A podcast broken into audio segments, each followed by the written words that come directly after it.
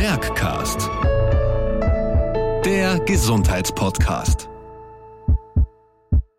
Herzlich willkommen zu Herzkasperl und Zuckerpuppe. Heute mit mir, dem Herzkasperl. Letztes Mal ging's um Gesundheit als Faktor für Glück. Das passt auch ganz gut zu meinem heutigen Thema Sport fürs Herz. Denn Bewegung tut nicht nur unserem Körper gut, sondern beflügelt auch Geist und Seele. Nur wie fängt man damit an? Für mich als Herzkasperl gar keine leichte Aufgabe. Schließlich will ich mich nicht überanstrengen, aber nichts tun ist auch keine Option. Und dann ist da noch die Macht der Gewohnheit und der Schweinehund. Fakt ist aber, Sport wirkt Cholesterin und Blutdruck senkend. Damit beeinflusst es zwei wesentliche Risikofaktoren von Herzerkrankungen. Und da muss ich was tun. Sie auch? Ich nehme Sie mit auf meine Reise. Wie ich, der Herzkasperl, lernte, das Medikament Sport richtig für mich zu nützen. Achtung, Zuckerpuppe, das ist auch was für dich. Bewegung vermindert nämlich auch das Risiko, den Diabetes mellitus Typ 2 zu entwickeln. Als erstes habe ich mich mal informiert und habe kurz meinem inneren Schweinehund nachgegeben. Schließlich ist schnell mal am Computer recherchiert, schneller jedenfalls als eine Runde gejoggt. Oberstes Gebot, wenn Sie an einer Herz-Kreislauf-Erkrankung leiden, besprechen Sie mit Ihrem Arzt, welcher Sport für Sie geeignet ist und wie Sie damit am besten beginnen. Denn der falsche Sport kann gefährliche Nebenwirkungen haben und sogar zu einer Verschlechterung der Herzerkrankung führen. Also alles mit Maß und Ziel. Bevor es nun schweißtreibend wird, noch etwas Motivierendes. Regelmäßiges aerobes Training, das heißt Training mit etwas niedrigerer Belastung, wie zum Beispiel Dauerlauf, das reduziert den Blutdruck bei Bluthochdruck bzw. verzögert oder verhindert sogar die Entwicklung von einer Hypertonie. Es steigert auch die Durchblutung im Bereich des Herzens. Regelmäßige Bewegung hilft, das Körpergewicht zu kontrollieren und mindert das Risiko an Diabetes Typ 2 zu erkranken. Die Liste könnte ich noch lange so weiterführen, aber ich glaube, es ist klar geworden. Bewegung tut unserem Herz-Kreislauf-System, das uns rund um die Uhr mit Sauerstoff versorgt, etwas Gutes und unterstützt es dabei, auch weiterhin gute Arbeit zu leisten.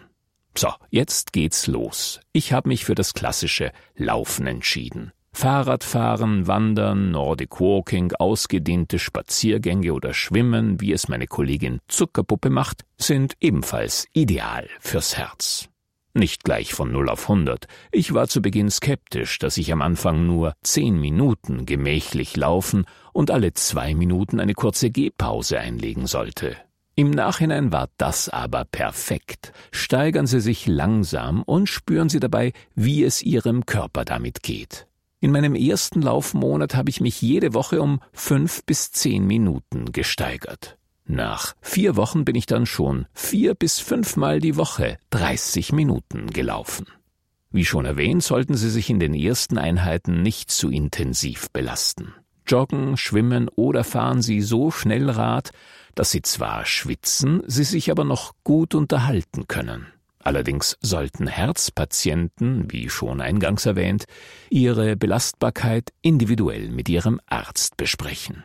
Ich bin jedenfalls wirklich erstaunt, wie schnell ich mich verbessert habe. Durch die schnellen Erfolge ist nicht nur meine Motivation gestiegen, sondern auch mein inneres Wohlbefinden. Gerade Schnellschüsse, bei denen auf Biegen und Brechen tolle Ergebnisse erzielt werden sollen, sind oft zum Scheitern verurteilt. Und warum? Ganz einfach, weil durch die nicht angepasste Trainingsintensität Gelenke und das Herz-Kreislauf-System überlastet werden und sich schnell Frust einstellt. Apropos Gelenke, mein Onkel und seine Frau schwören auf Bewegung im Wasser. Er krault und schwimmt auf dem Rücken. Sie macht Wassergymnastik und Aquajogging. Das schont die Gelenke und hält fit. Wer nicht so auf Wasser steht, sollte es bei Knieproblemen mit Nordic Walking probieren. Alle, die lieber ins Fitnessstudio gehen oder jedenfalls dafür angemeldet sind, ja, die Anmeldung ist ja auch schon was, können sich beim Rudern oder am Crosstrainer in Form bringen. Beide bringen den gesamten Körper in Bewegung und sind trotzdem gelenkschonend. Der Crosstrainer ist auch eine gute Möglichkeit, einmal auszuloten, wie sich der Körper bei Belastung verhält. Wie schon erwähnt, ist es das Um und Auf, sich langsam zu steigern und nicht zu viel zu wollen. Auch meine Nachbarin, Frau Meyerhofer, habe ich mit meiner Begeisterung angesteckt, obwohl sie immer darüber klagt, dass Familie und Arbeit sie so auf Trab halten, dass keine Zeit für Sport bleibt. Selbst ein bis zwei Einheiten an Ausdauersport können einen deutlich positiven Effekt haben. Sie ist jedenfalls viel ausgeglichener und weniger gestresst, seit sie sich zweimal die Woche aufs Fahrrad schwingt und zusätzlich gönnt sie sich dabei Zeit für sich selbst. In den ersten zwölf Wochen habe ich unterschiedlich intensiv trainiert, verschiedene Laufstrecken ausprobiert und die Trainingsdauer variiert. Mir ist nämlich recht schnell der Spaß an der immer gleichen Laufstrecke vergangen.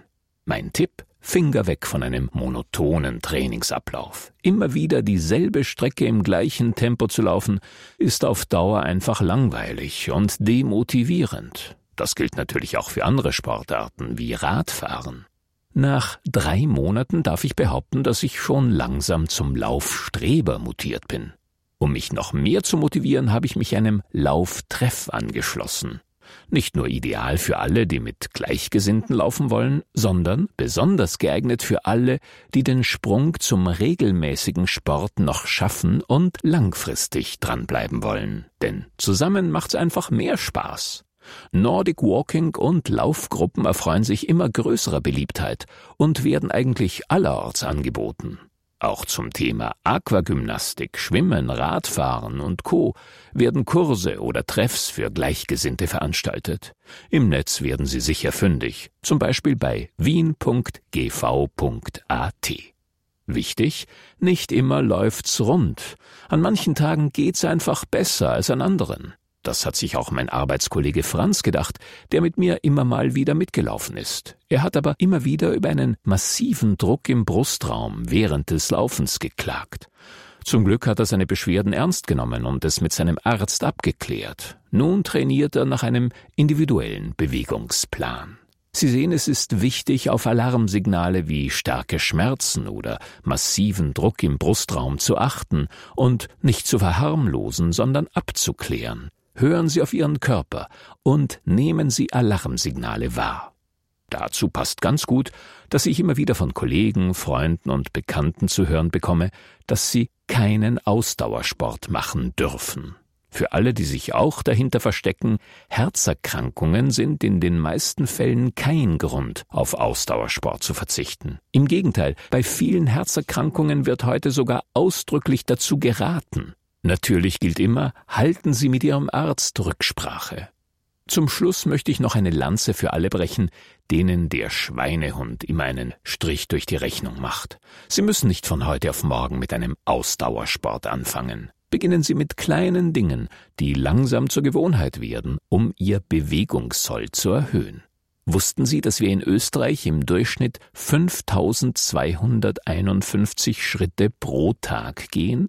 Laut Weltgesundheitsorganisation sollten es aber täglich 10.000 Schritte sein. Das sind 6,3 bis 7,3 Kilometer zu Fuß pro Tag.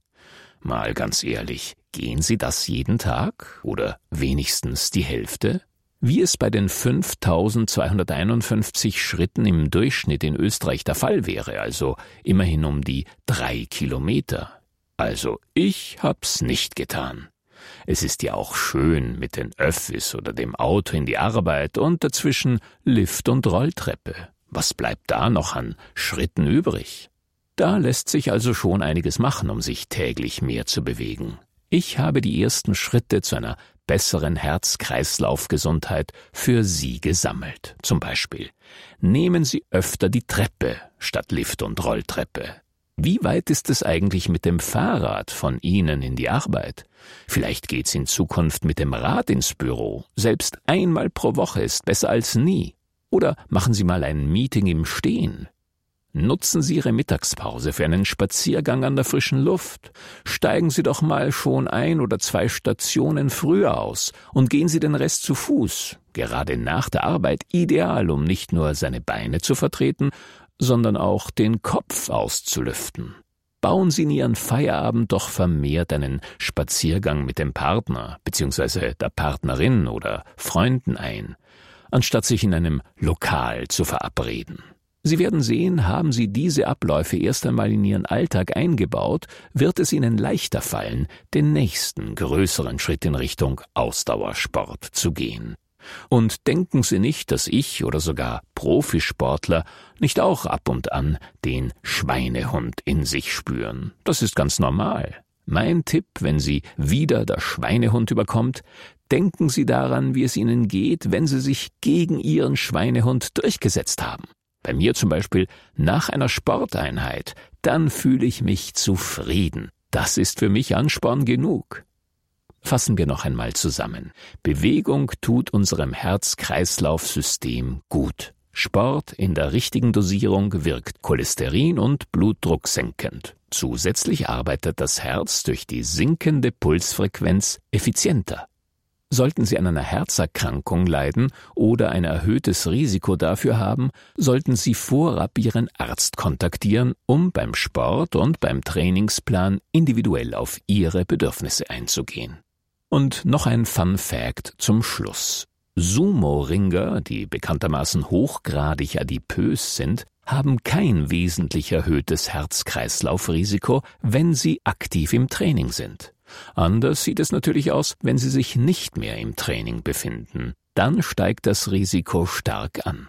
Es scheint, dass das Körpergewicht allein nicht ausschlaggebend für die Entstehung von Herzerkrankungen ist, sondern eher das viszerale Fett, das sogenannte Bauchfett. Aber auch hier hilft Bewegung. Mein Bauch ist schon weniger geworden. In diesem Sinn viel Spaß beim Bewegen. Ruhig Blut bis zum nächsten Mal. Da widmet sich die Zuckerpuppe dann dem Thema Diabetes. Wir hören uns erst zum Thema Schlafrhythmus und Wecker wieder. Bis dahin bleiben Sie entspannt. Ihr Herzkasperl.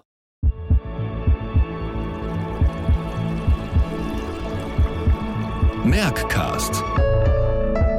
Der Gesundheitspodcast.